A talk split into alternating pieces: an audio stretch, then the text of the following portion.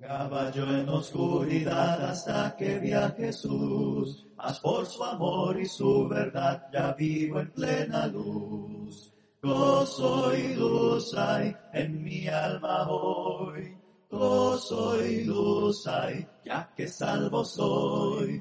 Desde que a Jesús vi y a su lado fui, he sentido el gozo de su amor en mí.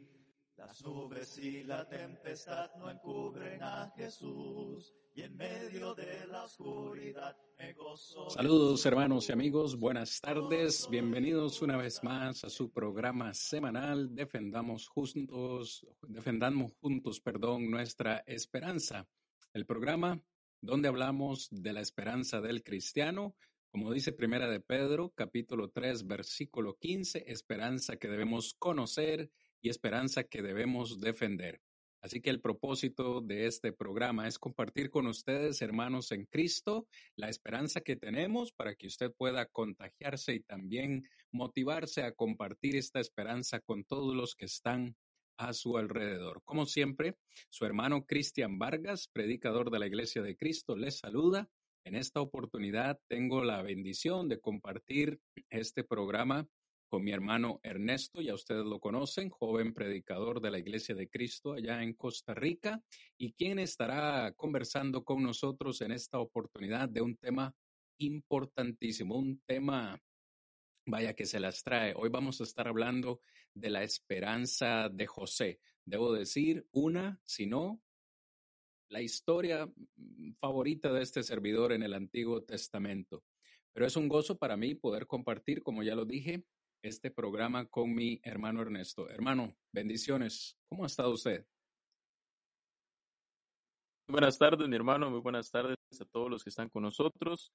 Y estamos bien, mi hermano. Estamos listos ya para llevar a cabo este, este bello tema, este bello mensaje que nuestro Dios nos llevará a, a cabo para poder comprender más su palabra, en el cual veremos, mis hermanos, la esperanza de José, una historia conmovedora, una historia conmovedora, una historia que nos llenará a cada uno de nosotros de mucha confianza, de mucha fidelidad a nuestro Dios y entre otras cosas, mis hermanos, que espero que ustedes estén ansiosos porque su servidor está ansioso de llevarles a cabo este mensaje que nuestro Dios nos quiere llevar a cabo a cada uno de nosotros. Así que que Dios nos los bendiga a todos. Gracias por acompañarnos en esta hermosa tarde. Amén, hermano Ernesto. Sin lugar a dudas, será de gran bendición para nosotros escuchar esta palabra. Como siempre decimos, no es palabra nuestra, es palabra de nuestro Dios. Únicamente somos portadores, somos voceros de este mensaje que hoy queremos compartir con usted y esperamos, por supuesto, que este mensaje pues traiga esperanza a su vida o que fortalezca la esperanza que usted ya tiene. Gracias a los hermanos que ya se nos van uniendo a nuestro programa semanal. Recordarles, por favor, si tiene alguna pregunta, alguna duda, por favor, déjela en los comentarios, que con todo gusto, si está en lo posible, le daremos pronta respuesta. Recordarles también que ustedes tienen la oportunidad de ayudarnos con sus sugerencias, sus comentarios para nuestra segunda temporada. Así que si usted ya tiene algún tema en mente que quiera compartir con nosotros, por favor, eh, no tenga duda, no tenga temor, comparta esas sugerencias con nosotros. El tema es extenso, el tema es eh, eh, profundo y gran, en grande en contenido, así que no le vamos a quitar más tiempo a nuestro hermano Ernesto y le vamos a dar tiempo para que no se edifique con la palabra del Señor. hermano Ernesto, a partir de ahora el tiempo es suyo. Muchas gracias, mi hermano. Muy bien, mis hermanos, como les decía, saludarlos a todos. Sean bienvenidos cada uno de ustedes. Esperando en Dios, mis hermanos, que la palabra de nuestro Dios en esta hermosa tarde puede llegar y que nos quede en nuestros corazones, mis hermanos, porque como decía nuestro hermano Cristian, es un tema extenso, pero un tema, mis hermanos, en el cual cada uno de nosotros este, iremos guiados bien durante ese tiempo eh, en la palabra de nuestro Dios para ir comprendiendo paso a paso lo, que sucedió con este gran personaje, con este gran hombre, que usted y yo estaremos analizando en esta eh, hermosa tarde. Entonces, mis hermanos, recordarles, sus comentarios son bienvenidos, sus opiniones, entre otras cosas, son bienvenidas. Al fin y al cabo, mis hermanos, esto es para la edificación de todos, ¿ya? Y no se trata de solo escuchar a este servidor, sino que también ustedes puedan interactuar con nosotros. Muy bien, mis hermanos. La semana pasada estuvimos hablando con nuestro hermano Cristian acerca de la esperanza de Noemí. Vimos cómo, nuestro hermano nos habló de la amargura a, la esperanza. ¿Cómo se puede obtener de tanta amargura, de tanto sufrimiento? Eh, ¿Cómo puede uno obtener esperanza? Bueno, mis hermanos, hoy nos toca otro personaje en el cual nos hará ver cómo es pasar de algo tan terrible algo tan maravilloso. A un hombre donde podemos encontrar el plan divino de Dios, cómo se ve manifestado en él, cómo Dios viene trabajando con él, cómo Dios se manifiesta y pone su mano, mis hermanos, para poder cumplir sus grandes propósitos. Y ese hombre, mis hermanos, el cual les estoy hablando, sí, es José. José, mis hermanos, se dice que en el hebreo deriva de la palabra Yosef, el cual significa añadirá. Esto en pocas palabras, mis hermanos, quiere decir Jehová añadirá. O sea, en pocas palabras, mis hermanos, es curioso acá cuando nosotros avanzamos, nos, nos profundizamos en el tema y vemos cómo esa gran historia eh, de un hombre el cual sufre de tantas cosas, pero al fin y al cabo lo que encontramos en él es fidelidad, es una convicción intacta y, lo que notamos también es cómo este hombre mantuvo su santidad también hacia nuestro Dios. Así que mis hermanos, en esta preciosa noche, nuestro Dios nos quiere animar, nuestro Dios nos quiere eh, eh, llenar a cada uno de nosotros de bastante ánimo, de bastante aliento, porque Él conoce y Él sabe que muchas veces nosotros vamos a pasar por momentos terribles. En las peores situaciones, mis hermanos, recuerde, recordemos, Dios tiene un plan. Como decía nuestro hermano, Dios es experto para los finales felices y esa es la confianza que nosotros debemos tener. Entonces, nuestro Dios quiere que nosotros confiemos en Él, porque Él tiene un propósito. Y por medio de ese propósito, mis hermanos, y esa confianza, nosotros podemos encontrar esperanza en Él. Entonces, mis hermanos y mis hermanas, las, los oyentes que están con nosotros, eh, nuestro Dios nos quiere animar en esa tarde. Así que prestemos atención a todas las palabras que este servidor, claramente, nuestro Dios nos, nos traerá por medio de ese servidor, eh, las cuales serán de mucho provecho para cada uno de nosotros. Todos hemos oído, mis hermanos, sobre este hombre, Claramente todos hemos conocido acerca de él, su historia, cómo ha surgido, cómo surgió, qué pasó con él, entre otras cosas.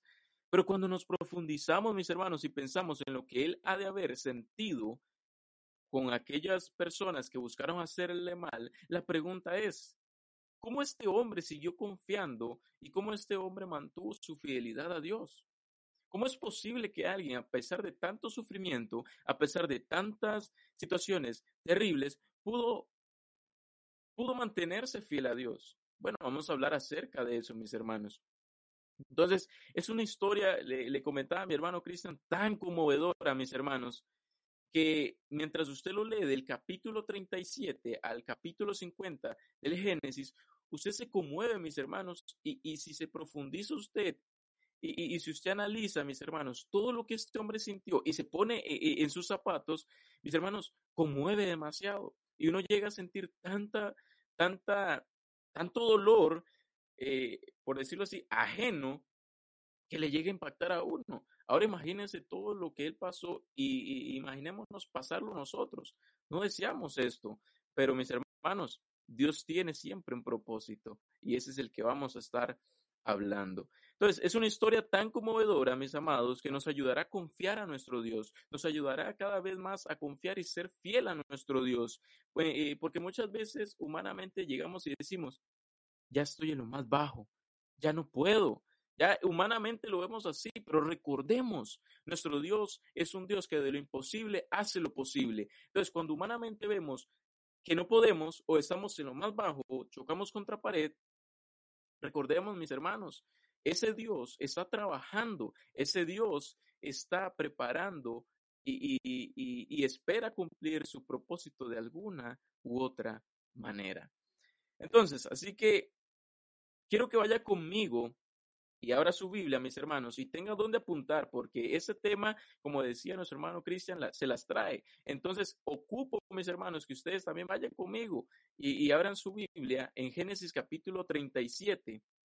Entonces, vamos a empezar de ahí.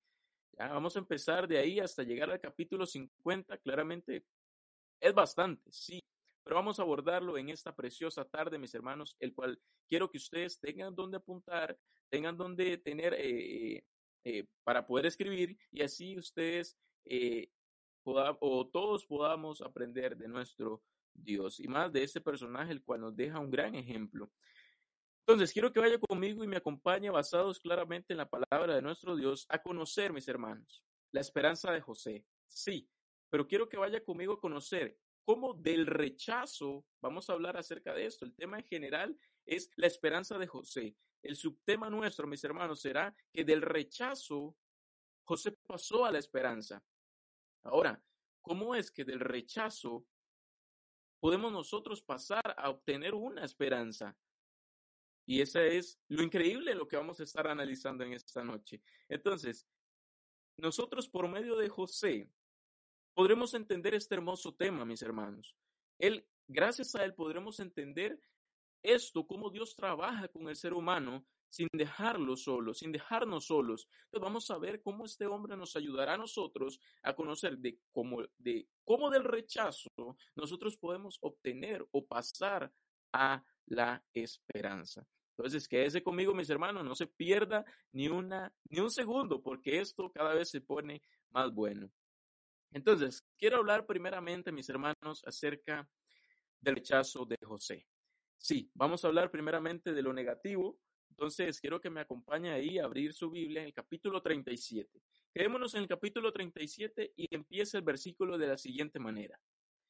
Habitó Jacob en la tierra donde había morado su padre, en la tierra de Canaán. Esta es la historia de la familia de Jacob. José, siendo de edad de 17 años, apacentaba las, las ovejas con sus hermanos, y el joven estaba con los hijos de Bila y con los hijos de Silpa, mujeres de su padre, e informaba José a su padre la mala fama de ellos. Encontramos acá, mis hermanos, a un joven de 17 años. Un joven, mis hermanos, el cual apacentaba las ovejas. Un joven, mis hermanos, en el cual lamentablemente tenía unos hermanos no, no es lamentablemente que tenía hermanos, sino que teniendo esos hermanos, lamentablemente estos hermanos le odiaban, le aborrecían. Esos hermanos deseaban el mal para él. ¿Por qué? Porque ellos veían el favoritismo de Jacob, su padre. Entonces, mis hermanos, a la edad de 17 años, este joven ya estaba viendo el, e, ese odio por medio de su, de su familia, mis hermanos, por medio de sus hermanos. Entonces, estén ahí preparados, mis hermanos, Génesis capítulo 37, el cual estaremos abordando ahorita hasta el capítulo 39, pero ahorita estamos del versículo 1 al 4. Entonces, ahí en el capítulo, en el versículo 3, perdón, mis hermanos, encontramos donde ah, se habla de el amor que le tenía Jacob a José. Y dice el versículo, versículo 3, y amaba a Israel a José más que a, todos sus hijos, porque lo había tenido en su vejez, y le hizo una túnica de diversos colores. Y viendo sus hermanos que su padre lo amaba más que todos sus hermanos, le aborrecían y no podían hablarle pacíficamente. O sea, mis hermanos, sus hermanos no lo querían, sus hermanos le aborrecían, dice las escrituras, y dice que ellos no podían hablarle pacíficamente. Eso quiere decir, mis hermanos, que había algo en ellos, claramente ese odio, ese rechazo, ese rencor, ese tantas cosas, había en ellos, en su corazón, que deseaban el mal a su hermano. Y sí, mis hermanos, esto sucedía. Y se dice en del versículo 11, encontramos en el versículo del 4 al 11, donde José tiene dos sueños. Cada uno de nosotros podemos ir leer acerca de esos sueños. José obtuvo esos dos sueños, en el cual tenían una sola interpretación. Entonces se dice, mis hermanos, que él eh, llegó a sus hermanos, o sea, mis hermanos, haciendo que que sus hermanos, él esperaba que sus hermanos le entendieran o le apoyaran a lo que él estaba mencionando. Él llega, tuvo dos sueños, los cuales los contó a sus hermanos, haciendo que sus hermanos le odiaran más, no porque él quería, mis hermanos, eh, eh, recibir eso, no es porque él llegó y les contó, ah, voy a hacer eso para que ellos me tengan envidia, no, él lo dijo, mis hermanos, porque era su familia. La pregunta es, usted al tener una meta, al tener un sueño, bueno, a mi corta edad, yo deseo que mi familia me apoye en aquellas, eh, aquellos proyectos que yo quisiera obtener. Pero si yo llego y les digo, tengo este sueño, tengo esta meta, quiero cumplir esto, y ellos más bien lo que, lo que más bien lo que me encuentro es rechazo, y lo que me encuentro es, ¿para qué lo va a hacer? ¿Qué le pasa? Mejor no. Entonces, mis hermanos, normalmente nosotros acudimos a nuestra familia, nosotros acudimos porque pensamos que ellos nos van a apoyar. Y José lo hacía con el único objetivo de recibir apoyo de sus hermanos. Pero lo que encontraba era más odio, más rencor y más rechazo. Entonces, él obtuvo, mis hermanos, ese deseo de contar sus sueños. El primero, mis hermanos, hablando acerca de esos manojos, los cuales es un conjunto de cosas, mis hermanos, de la misma clase que están, dice, agrupadas y colocadas unas juntas a las otras, en las cuales la interpretación, mis hermanos, que da José es que el manojo de él estaba al frente de ellos y los manojos de sus hermanos se inclinaban hacia el manojo de él. Entonces los hermanos le aborrecían más. ¿Cómo es posible que nosotros nos vamos a inclinar a usted? ¿Cómo es posible que usted va a estar más arriba que nosotros? Y esos los hermanos, lo que eh, eso era los que lo, lo que ellos decían en el primer en ese sueño. En el segundo sueño se dice que fue sobre el sol, la luna y las estrellas. Sueños, mis hermanos, en los que encontró odio. Así fácilmente. Él encontró odio, más rencor, más rechazo, mis hermanos, de su propia familia, por parte de sus hermanos, los cuales los, los amaba. Y, ya que lo hacían, mis hermanos, eh, eh, ya que lo que a él le hacían entender esos sueños era que, él sería alguien importante, que él sería alguien al cual ellos se inclinarían en lo cual encontramos, mis hermanos, acompáñame y leamos el versículo 10 al 11. Dice, y lo contó a su padre y a sus hermanos, y su padre lo reprendió y le dijo, ¿qué sueño es este que soñaste? ¿Acaso vendremos yo y tu madre y tus hermanos a postrarnos en tierra ante ti? Y sus hermanos, mis hermanos, dice, le tenían envidia mas su padre, vean la diferencia, mas su padre meditaba en ello. Esto quiere decir, mis hermanos, que el padre de José, el cual es Jacob, meditaba en ello. O sea, decía, qué extraño, ¿por qué será que él está teniendo esos sueños? Permítanme, mis hermanos. Entonces, se dice que él meditaba en ello. Entonces, lo que vemos acá es más odio de parte de sus hermanos. Cuando él lo hacía con el único objetivo de recibir apoyo, pero no, no, no encontraba lo que él deseaba, sino encontraba totalmente lo contrario. Entonces, ellos no aceptaron esto, le odiaban más. Y él pensando a su corta edad, mis hermanos, porque leímos en el versículo 2 que él tenía 17 años, o sea, a su corta edad, viendo que su propia familia o sea, sus hermanos, él pensando que le apoyarían o le, lo entenderían o lo atenderían, lo que recibió fue lo contrario. Lo único que recibía, mis hermanos, hasta el momento solo era rechazo, era eh, eh, envidia, enojo, odio, rencor, más rechazo. Un joven de 17 años, un joven de 17 años en el cual ya estaba viviendo esa injusticia de parte de su familia, es parte de sus hermanos. Y yo me imagino, mis hermanos, como él, eh, eh, eh, haber tenido ese pensamiento, pero ¿por qué será que ellos tienen esto ante mí? ¿Por qué será que ellos sienten esto hacia mi persona?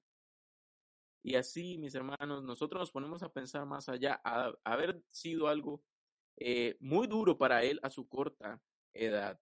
Los sueños de José, que claramente indicaban, mis hermanos, su, su, su futuro llamamiento a ser líder, ¿ya? sirvieron solamente para aumentar, poniéndolo así, el resentimiento de los otros hermanos hacia él. Entonces, él con toda la voluntad, con todo el deseo de ir a su familia, que es con la cual nosotros contamos, mis hermanos, y recibir todo lo contrario, claramente es de sentirse decepcionado, es claramente sentirse que no hay apoyo ahí. Entonces, podemos encontrar, mis hermanos, desde el capítulo 37, del versículo 12 hasta el 36, va rechazo hacia José. Eso no se detiene. Eso no fue lo único. Eso no se detiene, mis hermanos. Desde el versículo 12 del capítulo 37 hasta el 36, encontramos más y más rechazo hacia nuestro personaje clave en esta hermosa tarde. Encontramos más rechazos de José. Y sí, hablamos de ese momento, eh, mis amados, de ese momento terrible donde José va a buscar a sus hermanos, donde Jacob lo manda a buscar a sus hermanos. Y, y vean conmigo, mis hermanos, el versículo 15. Y lo halló un hombre andando él errante por el campo. O sea, José fue a buscar a sus hermanos y no los encontraba. Ya estaba preocupado, preocupado porque no había encontrado a sus hermanos donde su padre le había dicho que los encontraría. Entonces, vemos acá y dice, lo halló un hombre andando él errante por el campo y le preguntó a aquel hombre diciendo, ¿qué buscas?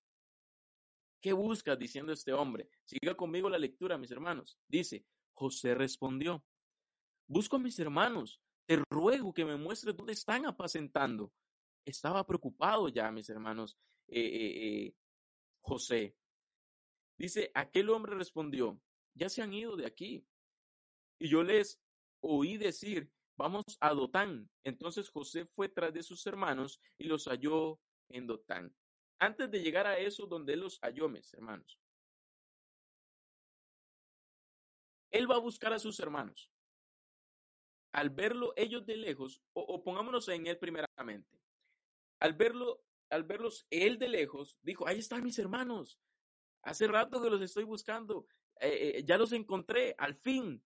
Ya, él preocupado porque él, él, preguntó por ellos, porque no estaban donde su padre le había dicho. Entonces él preguntó, al verlos de lejos, quizá él dijo, ahí están mis hermanos, ya los encontré.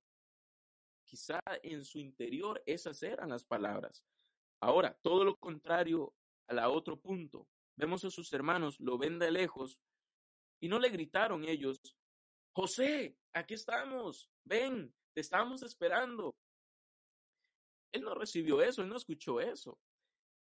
Ellos lo vieron de lejos eh, y no dijeron estas palabras, sino que él encontró a sus propios hermanos conspirando, o sea, planeando para matarle, para hacerle daño.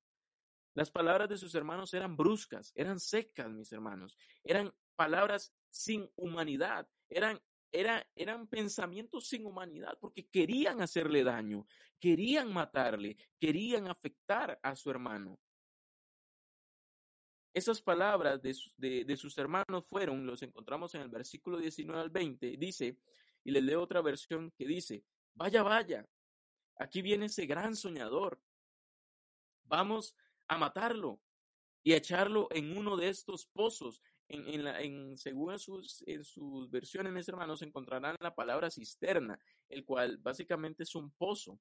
Ya entonces dice ahí, y vamos a echarlo en uno de estos pozos y diremos que algún animal feroz se lo comió. Y, vean la última parte. Acá en la, en la Reina Valera, mis hermanos, ya les leo y dice el versículo 19 y 20. Ya llegando a la última parte. Déjenme buscarlo por acá. Dice el versículo. Ahora pues venid, matémosle y echémosle una cisterna y diremos alguna mala bestia lo devoró y veremos qué será de sus sueños. Esa última parte en otra versión nos dice, y vamos a ver si se cumplen sus sueños. O sea, sigamos mis hermanos porque el tiempo va contra nosotros. Entonces, lo que encontramos acá es a sus hermanos diciendo, vamos a ver si se cumplen esos sueños que él estaba teniendo, eh, que nos contó. Matémoslo, echémoslo acá. Entonces, donde podemos notar acá, donde uno de ellos, el cual era Rubén, no estaba de acuerdo que mataran a su hermano. Entonces, en el capítulo 37, versículo 21 y 22, encontramos acerca de esto. Esa cisterna, como les decía, es básicamente un pozo. Entonces, ellos tenían planeado enviar o tirar a su hermano en un pozo sin agua. O sea, ¿se imaginan, eh, mis amados, el impacto que habrá tenido José al caer en esa cisterna? Haber sido algo doloroso. Entonces, eh, ese pozo se encontraba seco, sin agua, lo cual también debió ser, haber sido algo bien doloroso. Esa decisión de Rubén no dejó de ser terrible, porque él dijo, no lo matemos. No, no lo matemos. Esa decisión no dejó de ser terrible, ¿ya? Eh, porque siguió siendo para José dolorosa. La pregunta es, ¿José no decía nada ante esta acción tan maléfica? ¿Será que José estaba tranquilo ahí, todo obediente, mis hermanos, ah, esperando a ver qué lo, lo, que los hermanos hacían? ¿Qué opina usted, mi hermano Cristian? ¿Cómo haber sido la, la actitud de, de, José ante esta ante estos pensamientos tan malos de sus hermanos? Hermano, realmente yo eh, estoy impactado, siempre he estado impactado de esta historia. Eh, ya que usted me lo pregunta, estaba analizando ahorita mientras daba usted su lección. La semana anterior nosotros hablamos de la historia de Noemí y Ruth y dijimos que la historia de Noemí y Ruth nos refleja la realidad de la vida. Y en la clase anterior dijimos que en la realidad de la vida es que en la vida hay que tomar decisiones y que tenemos que aprender a sobrevivir con las consecuencias de, de esas decisiones, sean positivas o negativas. Hoy yo quisiera hacer este comentario. La historia de José para mí representa también una de las realidades de la vida. ¿Cuál es esa realidad de la vida? Escúcheme con atención. Una de las realidades de la vida es que ninguna familia es perfecta.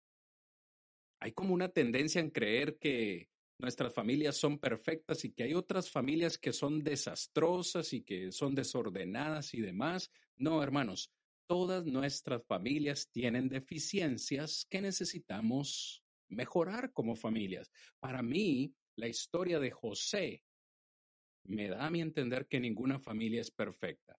Ahora que el hermano comentaba esto con nosotros, he subrayado algunas palabras versículo 4, 5 y 8, tres veces aparece la palabra odio. Imagínense, en esta familia estamos viendo odio, estamos viendo envidia, eh, en versículo 11, versículo 23, eh, vemos que sus hermanos se burlaron de él, versículo 19, vemos también en esta familia mentira, le dijeron a Jacob que un animal se había comido a su hermano, una mentira, vemos robo, cómo le robaron su túnica. Vemos secuestro, cómo lo echaron en el pozo, lo secuestraron, lo tuvieron ahí retenido para luego venderlo. Es decir, vemos ahí también la avaricia. Imagínese, de esta familia vendría la descendencia del Mesías. ¿Cómo es posible que Dios haya escogido a una familia tan llena de deficiencias para traer al Mesías? Odio, envidia, secuestro, mentira, hurto, eh, ¿Qué más podríamos mencionar si, si, si continúe? Le, le robo su tiempo, hermano Ernesto, pero es que de verdad uno espera el mejor trato de parte de su familia. Pero es que esta historia nos demuestra que en ocasiones no va a ser así y no somos culpables de las deficiencias que hay en nuestra familia, pero somos responsables de que eso no se repita en las futuras generaciones. Espero quizás no, haber, no haber salido, uh, haberme salido mucho del tema, hermano, pero es lo que yo logro ver hasta este momento. Una familia deficiente, como probablemente todos los que escuchamos esta lección la tenemos. Así es, mi hermano, muchas gracias. Y eso es cierto. Y, tocó algún punto muy, muy, muy importante, en el cual notamos que sí, ninguna familia es perfecta. Y como usted mencionaba y citaba varias veces, se nos, se nos encuentra acá eh, imperfecciones, ya como decía usted, deficiencia en esta familia. Y bueno, vamos a hablar acerca de eso también. No sé si tenía algo más que decir, mi hermano. No, adelante, hermano, no quisiera robarle su tiempo. Estamos okay, simplemente compartiendo los comentarios que nos van poniendo por, el, por las redes sociales para que todo el mundo los pueda ver. Perfecto, hermano, muchas gracias. Y muy bien, mis hermanos, la pregunta que yo hacía es, ¿será que José no decía nada ante esta acción tan maléfica de sus hermanos? ¿Será que estaba él tranquilo ahí aceptando todo lo que sus hermanos hacían? La respuesta es, él estaba haciendo cosas, él estaba actuando. Y acompáñenme, mis hermanos, al capítulo 42. Adelantémonos un poco y el versículo 21 nos dice, capítulo 42 de Génesis, versículo 21, dice, y decían el uno al otro, verdaderamente hemos pecado contra nuestro hermano, pues vimos la angustia de su alma cuando nos rogaba y no le escuchamos, por eso ha venido sobre nosotros esta angustia. Él rogaba, en él veía en ellos ese temor, ese miedo. Mis hermanos, era un, era un joven a su corta edad, a su corta edad estaba ya viendo la injusticia, el odio, el rencor, entre otras cosas, y principalmente lo que estamos hablando, el rechazo de su familia. Como veía ahí en el comentario, o sea, no fue un dolor físico, fue un dolor sentimental, fue un dolor porque ya él estaba experimentando eso. Ustedes se imaginan, mis hermanos, ese vacío que haber sentido él en ese momento, mis hermanos me quieren matar, ¿qué están haciendo? Nuestro Padre nunca nos ha enseñado esto. ¿Qué les pasa? ¿Qué he hecho yo? ¿Por qué me están haciendo eso? Muchas cosas. Haber sentido ese desespero e, e, en ese momento. Entonces, la respuesta es sí. Humanamente, él haber sentido un vacío grande al ver que su sangre lo quería matar. Le querían hacer daño. Y él rogando que no lo mataran, triste, vacío y sin escapatoria. Tenía que aceptar, sin escapatoria, porque al fin y al cabo sus hermanos le querían hacer ese mal. Entonces, avancemos, mis hermanos, donde podemos ya notar más adelante que ellos dicen, mejor no lo matemos. Ellos optaron en no matarle. Entonces, si no ahora venderlo. Ahora, note conmigo, mis hermanos, que no como algo valioso. Venderlo no como algo valioso, sino como un esclavo. El precio cobrado por la venta de José, según las escrituras no lo dicen, dice fueron 20 piezas de plata y es el mismo precio señalado posteriormente en la ley de Moisés por un esclavo de 5 a 20 años, según Levíticos, Levítico capítulo 27, versículo 5. Entonces, ¿era valioso para ellos en ese momento su hermano? No. Desde el momento que tienen el pensamiento de matarlo, ya eh, José no valía nada para ellos, pero optan en no matarlo. Ahora dicen ellos, mejor no lo matemos, mejor vendamos, al venderlo, mis hermanos, bueno, ya ustedes saben lo que sucede ahí para seguir avanzando y así poder eh, abordar nuestro tema de esta noche. Entonces, al final, el rechazo de sus hermanos lo llevó a vender a su hermano y dándoles igual su vida, le dio igual su vida. Entonces, claramente en el capítulo 37, versículo 30, 31 al 35, encontramos el sufrimiento del padre, porque él amaba a José. Él, él, como decía nuestro hermano, una mentira llevó a su padre a, a sentir un vacío también, porque él amaba a su hijo. Entonces, vemos ese sufrimiento del padre ante el plan maléfico de sus demás hermanos o de sus demás hijos, hablando de Jacob. Mi hermano Cristian, rápidamente una pregunta. ¿Cómo se sentiría usted estando en esta situación, pensar que su propia familia quiere interferir o destruir sus sueños.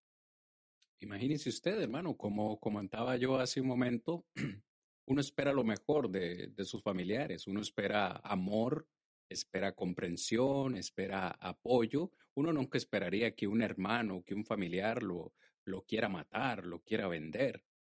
Una vez más, como ya nuestros amigos han ido comentando en esta noche, hay que, hay que ponerse a meditar y estar en las sandalias de José realmente esto simplemente se está casi que materializando en este momento, pero ese odio es, eh, voy a, usar esta palabra, a mí me parece que es un poco añejo. Ya hacía bastante rato que le odiaban, ni siquiera podían hablarle amablemente. Yo me imagino que cuando sentaban, se sentaban a la mesa, nadie quería sentarse a la par de José, nadie quería hablar con José, pero José como que siempre mantuvo, digo yo, ese, esa sencillez, esa inocencia de estar, de estar viendo que le odian y luego venir a contarle sus sueños, ¿no? Quizás con la intención de, de querer contagiarlos de la misma emoción que él tenía. Así que, hermano, ¿cómo se sentiría uno? yo me pongo la sandalia de él y me sentiría digo, bastante mal de ver que mi propia familia no me apoya, me hace un lado, me, me, digo, esa sería la frase, me pone a un lado, me, me excluye simplemente por, vamos a decir, eh, ser diferente. Así que no sé cómo se sentirían nuestros amigos, los que nos escuchan, pero yo me sentiría así. Me sentiría mal, hermano. Claro. Y sí, ahí ustedes, eh, los que nos están viendo, los que nos están escuchando, también pongan qué, qué piensan ustedes, cómo se sentirían también ustedes, qué, qué sentimiento tendrían en ese momento al ver todo esto, el cual nosotros hemos estado analizando. Entonces, mis hermanos, muchas gracias, mi hermano, por esta respuesta. Vamos a seguir avanzando ya para poder ir comprendiendo eh, y llegar a nuestro último punto, que es acerca de esa esperanza de José. Y vamos a ver cómo se obtuvo esa esperanza. Entonces, ya después de que lo venden, encontramos acá que finalmente notamos que después del último acontecimiento, los madianitas vendieron a José a Potifar. O sea, mis hermanos, Potifar, ese oficial del faraón, capitán de la guardia, ahí en el capítulo 37, versículo 36 lo encontramos, en lo que siguieron acontecimientos, eh, en los que continuó no sucesos o acontecimientos lindos, sino más problemas, mis hermanos. Y como le decía mi hermano Cristian, eh, le mencionaba a nuestro hermano Cristian que normalmente uno como ser humano está preparado, sí, para algún sufrimiento en esta vida, pero uno muchas veces no está eh, esperando un sufrimiento tras otro, un día tras otro, uno no lo espera. Pero José, le estaba sucediendo a José, después de todo el mal que le estaban haciendo los hermanos, viene y, y ahora vemos acá lo que le va a suceder. Sigamos. Dice acá, mis hermanos, que ya en casa de Potifar, encontramos que aún en tanta maldad, vean ustedes, en tanta maldad, Dios seguía con José. Versículo 2 del capítulo 39 nos dice, mas Jehová estaba con José. Dios no lo dejaba, Dios estaba con él. Y vemos acá que, que su amo vio que Jehová estaba con él y que todo lo que él hacía, Dios, dice, lo hacía prosperar en su mano. Entonces, claramente, él tuvo que tener a ese amo, tuvo que obedecerle a ese amo por todo lo que sus hermanos claramente hicieron. Entonces, esto quiere decir que había mucha, dice, confianza para con José. ¿Por qué digo esto? Porque si vemos más adelante, mis hermanos, dice que su propio amo notó que Dios estaba con él y dice que haciéndolo mayordomo de su casa y otorgándole en su poder todo lo que él tenía. Entonces, había confianza con José. Quiere decir esto, que había mucha, eh, eh, mucha confianza con José. Entonces, este joven quien pasó, vean ustedes, de ser el consentido en una casa grande y poderosa a alguien ahora que le tenía que servir, a alguien el cual tenía que obedecer claramente. Entonces, después de haber sido consentido, ahora pasa a esto. Avancemos, mis hermanos. Del versículo 7 al 20, encontramos la maldad reflejada en la mujer de Potifar. Cada uno sabemos lo que sucede acá, que él la rechaza, que él dice no. ¿Y por qué la rechaza, mis hermanos? Por la única, la única razón de que él quería mantener intacta su santidad, su convicción con nuestro Dios. Entonces, él la rechaza y la mujer ya comienza a, a mentir ya a mentir y a causar más daño en José, en el cual Potifar se da cuenta la mentira que dice esta mujer y llega a oídos de él y lo que hace Potifar es claramente decepcionarse de su, de su mayordomo, por decirlo así, y lo envía a la cárcel. Ahora en la cárcel suceden más cosas. Entonces, vemos, mis hermanos, cada vez más sufrimiento, más tribulación y más dificultades. Entonces, encontramos ahí ya en la cárcel, estando en la cárcel, José se encuentra con dos personas, encuentra al copero del rey y al jefe de los panaderos, en el cual vemos a un José que interpreta los sueños de esos dos. Eh, claramente los dos con diferentes destinos, con diferente interpretación, eh, el de uno, pues, humanamente decirlo bien, al otro lamentablemente mal, pero hablando del copero del rey, vemos que José interpreta su sueño y, y, y, es y sucede tal cual como José se lo dijo. Y las palabras de José al copero es, Recuerda, acuérdate de mí. En el capítulo 40, versículo 14, dice, acuérdate pues de mí cuando tengas ese bien.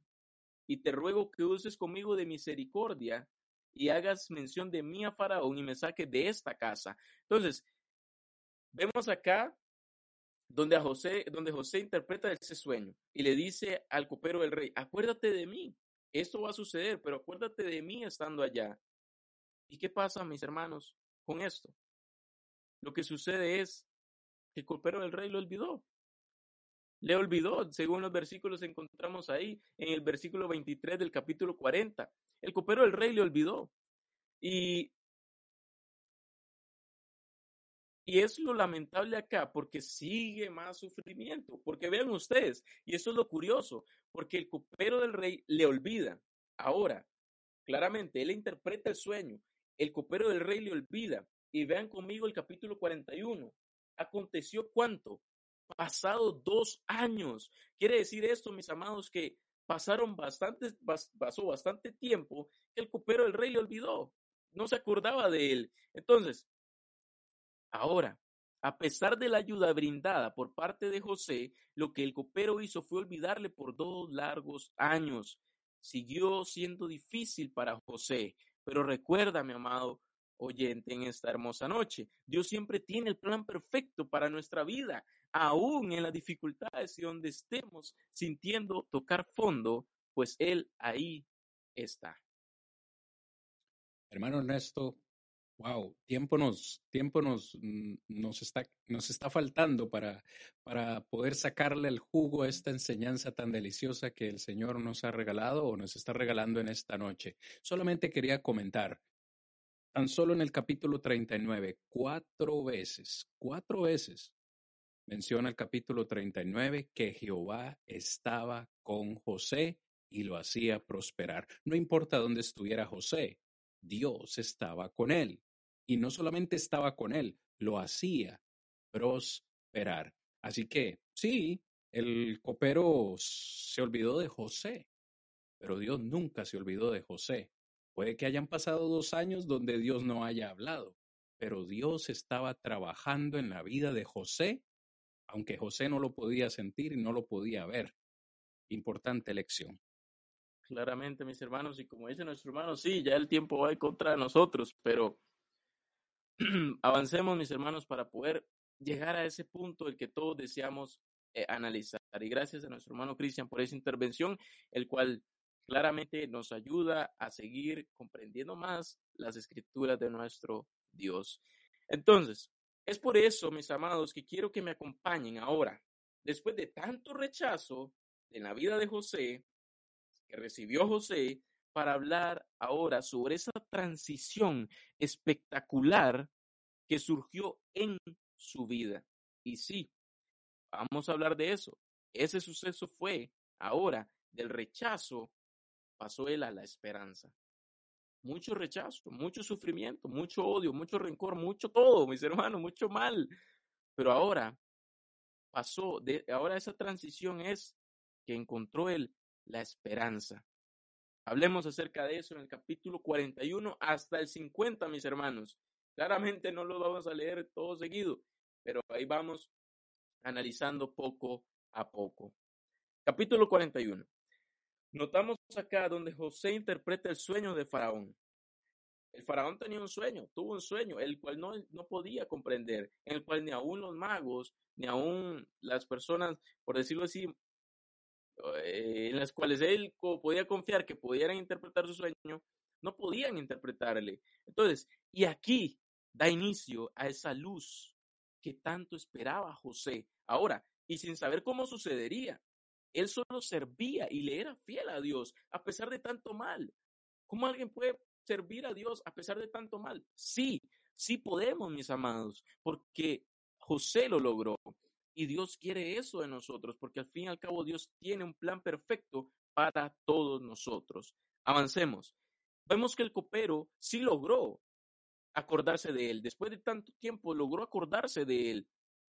el cual, informó al faraón el hijo que José le había interpretado su sueño y él podría interpretar ese sueño que él estaba teniendo, hablando del faraón. Entonces, el faraón llama, le dice que manden a traer a José. Tiene a José al frente y comienza a contarle su sueño, en el cual donde al terminar la interpretación José aconseja al rey para que busque a un hombre prudente, a un hombre sabio, y, lo comienza a aconsejar, porque todos sabemos esa interpretación, cuál era, el cual iba a venir abundancia e iba a venir escasez a la vida de Faraón, a la vida de todos. Entonces, eh, eh, José aconseja al rey, al Faraón, y le dice, bueno, este, busca a alguien prudente, alguien sabio, para que así no pere, para, para que así no perecieran de hambre.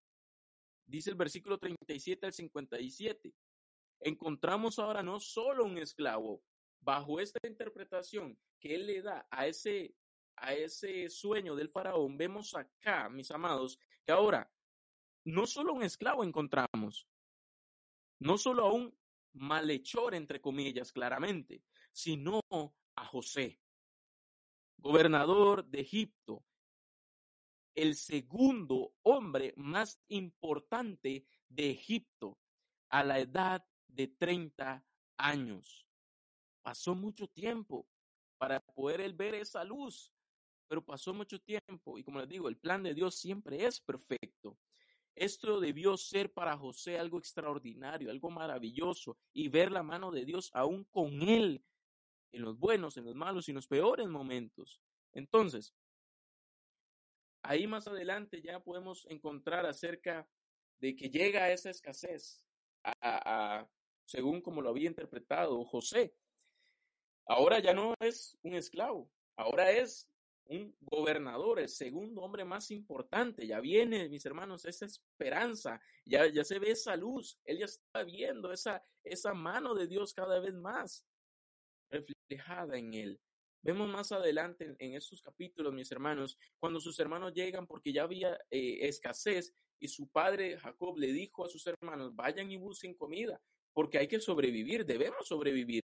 Entonces, llegan ellos donde José, José lo reconoce, ellos no lo reconocen a él, pero José sí. Pero ¿qué hace José? No le dice nada.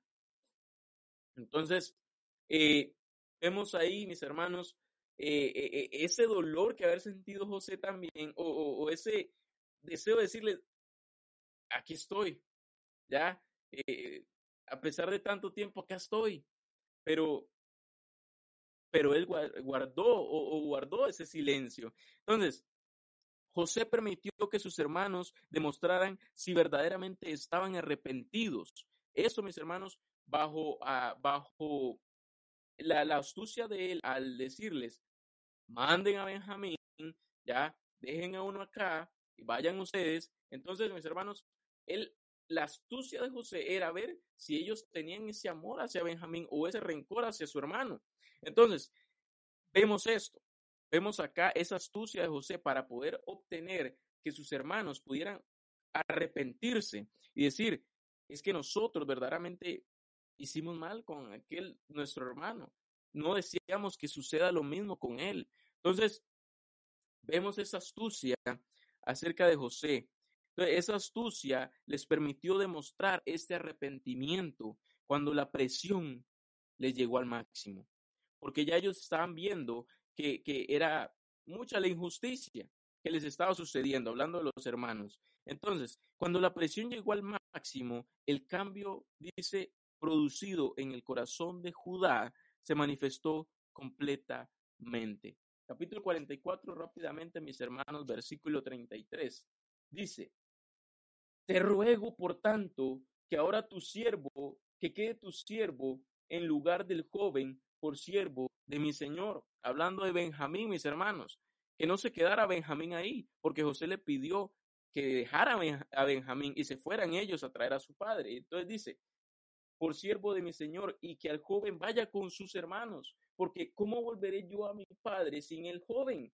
No podré, porque no ve, dice, no podré, por no ver el mal que sobrevendrá a mi padre, porque sabían que eso iba a ser más doloroso para su padre, al ver ya ahora no ver a su, hermano, a su hijo Benjamín, y pensar que le había sucedido lo mismo que a José.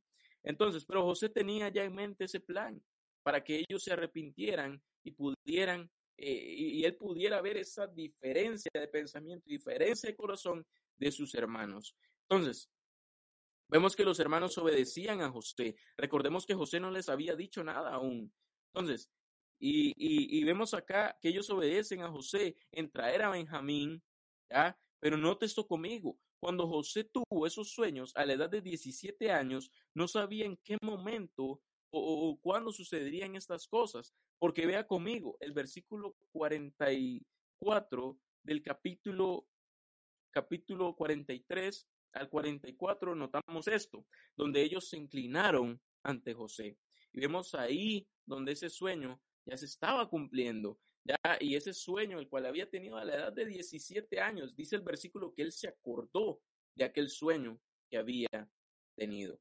Mis hermanos, para ir avanzando y ya para ir terminando con este gran tema, podemos ver acá la astucia, esa, ese, esa forma de llegar eh, José hacia el corazón de sus hermanos por medio de esa astucia que él tenía, podemos ver ese arrepentimiento en ellos.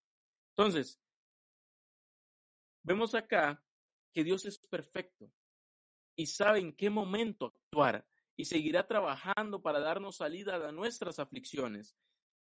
En el capítulo 44 vemos a Judá arrepentido, completamente arrepentido y completando el propósito de José, ya que era, dice, ver si de verdad, ven lo que pongo yo acá, si era de verdad iban a interceder por su hermano Benjamín. Eso es lo que quería José, mis amados, ver si ellos, o bueno, Judá iba a interceder por su hermano Benjamín.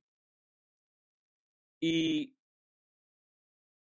ya que ellos no querían perderlo, ya que ellos no querían perderlo o hacer lo mismo con lo que habían hecho con José. Y esa parte donde vemos que él estaba completamente arrepentido, donde ya la última parte del versículo dice, porque sobrevendrá mal a mi padre. Ya estaba arrepentido, ellos ya estaban mal, ellos ya estaban eh, eh, recordando todo lo que habían hecho. Ya, entonces, si vemos nosotros ya en el capítulo 45, que José ya no podía contenerse, ya no pudo más. Y dice que José, dice versículo 1 al 45, no podía ya José contenerse delante de todos los que estaban al lado suyo, y clamó, haced salir de mi presencia todo, a todos, y no quedó nadie con él, al darse cuenta a conocer José a sus hermanos. ¿Qué impacto? ¿Qué impacto haber sido para sus hermanos y para José esto? Ya no, José ya no podía aguantarse. No sé si ustedes han sentido ese dolor acá, mis hermanos, cuando ustedes quieren llorar y se lo sostienen tanto que duele. Eso haber sentido José al ver a sus hermanos, al ver a Benjamín, al ver que ellos estaban arrepentidos, al ver que ellos querían cambiar bueno, mis hermanos, un cambio rotundo para la familia, para esta familia. Y esa esperanza, mis amados, no llegó solo a José. Esa esperanza llegó a toda su familia. Y vamos a hablar más, más eh, en este momento que nos queda y ya para ir concluyendo. Entonces, vemos entonces cómo esa esperanza de José se refleja cada vez más capítulo 46 vemos el encuentro de José con su padre, en cual también haber sido algo demasiado hermoso y demasiado conmovedor, mis hermanos. Y esa esperanza que José tenía se cumplió cuando él menos esperaba y de la manera menos posible. Pero Dios es todopoderoso, Dios en su soberanía, misericordia, sabe cuándo actuar y sabe cuándo hacer las cosas y así cumplir su plan divino para con José. Ya del capítulo 47, mis amados, al capítulo 49, vemos todas esas bendiciones bajo esa esperanza que había caído para José y para toda su familia, para todo ese pueblo. Porque si ustedes notan, en el capítulo 46, versículo 27 dice, y los hijos de José que le nacieron en Egipto, dos personas, todas las personas de la casa de Jacob que entraron en Egipto fueron setenta. Sea, toda esa familia obtuvo esa esperanza. todo Dios lo encaminó a bien. A pesar de tanto rechazo, a pesar de tanto mal, Dios lo encaminó a bien y cumplir su propósito divino. Ya en el capítulo, en el capítulo 50, mis amados, que es el último capítulo donde encontramos y se cierra la historia, esa gran historia de José, notamos que Jacob muere a la edad de 147 años, donde José lo sepultó de la forma como su padre le indicó. Ahí ustedes pueden eh, encontrar acerca de esto. Después del sepelio de su amado padre, sus hermanos pensaban que José los iba a aborrecer. Estaban ellos arrepentidos y le dijeron que estaban al servicio de él. Ahora vean la respuesta de José, mis hermanos. Dice, no temáis. ¿Acaso soy yo en lugar de Dios? Vosotros pensasteis mal de, contra mí, mas Dios lo encaminó a bien para hacer lo que vemos hoy, para mantener en vida a mucho pueblo. Palabras extraordinarias de José, no fueron lo contrario, no, no fue rechazo de sus hermanos, no. Más bien él dijo, todo ese mal que pasó, Dios lo encaminó a bien. Así que mis hermanos, aquí se ve reflejada la esperanza de José. Ya un hombre que interpretó ese sueño, obtuvo ese privilegio de ser el segundo más importante, sus hermanos llegan, gozan también su familia de esa esperanza, el cual ayudó a todo ese pueblo, a toda esa familia, y solo él no disfrutó de esa esperanza, sino todos ellos. El padre, eh, viendo a su hijo alegre, pudo lograr ver a su hijo ya grande, más grande, y ver lo que había logrado gracias a la mano de nuestro Dios. José muere a la edad de 110 años, pero en los cuales obtuvo la esperanza de Dios, en Dios, perdón. Y no solo él, gracias a él, su familia o mucho pueblo pudo encontrar esperanza. Ahora bien, mis hermanos, para concluir en esta hermosa tarde, vemos acá y hemos hablado acerca de la esperanza de José. Y vimos ahora en el subtema que del rechazo de tanto mal pasó de a la esperanza. De rechazo pasamos a la esperanza. Dios trajo esperanza a la vida de José mientras él pasaba mal contra mal, mal, mal, pero Dios tenía un plan divino para él y toda su familia. Y como lo decía nuestro hermano Cristian la semana pasada, Dios puede y quiere cambiar tu situación. José pasó del rechazo a la esperanza. Si nosotros confiamos, amamos, ponemos nuestra confianza eh, eh, a nuestro Dios, le amamos de todo corazón, podremos ver su mano poderosa obrando en nosotros y así cumplir Él su plan divino con cada uno de nosotros. Y así nosotros debemos cuidarnos cada vez más para poder obtener aquella esperanza que nosotros deseamos. Aunque pasemos tantos momentos difíciles, recordemos, se nos ha prometido algo hermoso, mis amados, el cual Dios nos quiere ofrecer eso. Todo y cuando nosotros perseveremos y nos cuidemos para poder obtener esa esperanza. A pesar de tanto mal que nos va a venir, recordemos, podemos pasar también nosotros de rechazo a la esperanza. Entonces, Dios siempre tiene un plan de A a la Z, mis amados.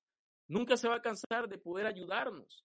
No se cansará de ayudarnos. José fue un hombre que sufrió demasiado, pero aún así se mantuvo fiel a Dios y logró ver esa esperanza, y no solo él, sino toda su familia.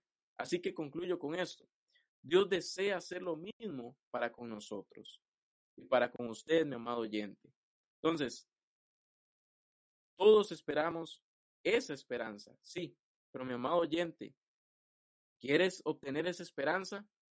Pues acepta a nuestro Dios y obedece el Evangelio y así poder obtener esa esperanza y todos nosotros, mis amados, poder saber ahora que de tanto rechazo que podemos obtener en la vida, podemos pasar a la esperanza.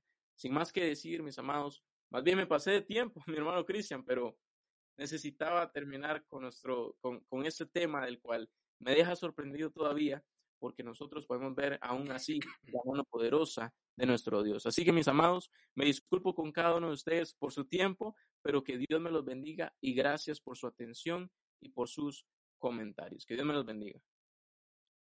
Amén, hermano. Muchísimas gracias por su disertación, por su clase, que ciertamente nos ha edificado en gran manera.